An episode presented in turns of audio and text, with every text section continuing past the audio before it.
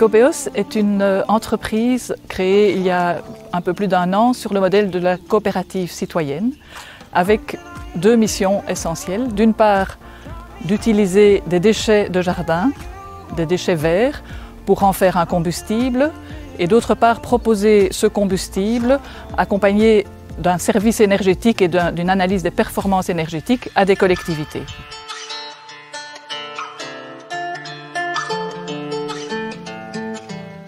Les déchets verts ont différentes qualités, sont très diversifiés, ça va des tons de pelouse donc, euh, aux arbres qu'on peut voir derrière. Et donc là, ce qu'on a mis en place, c'est un accompagnement des structures pour pouvoir, au niveau des déchets verts, les classifier, les quantifier, définir les filières donc les, les plus appropriées pour les transformer alors en combustible. Donc, non pas du broyat, mais en combustible.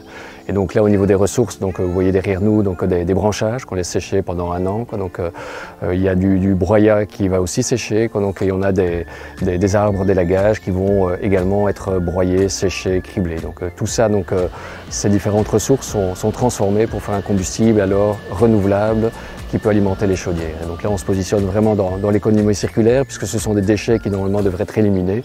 Et donc là, à partir de ces déchets, donc on en fait une ressource qui vient se substituer donc, euh, aux énergies fossiles tout en créant de, de l'emploi local et non délocalisable.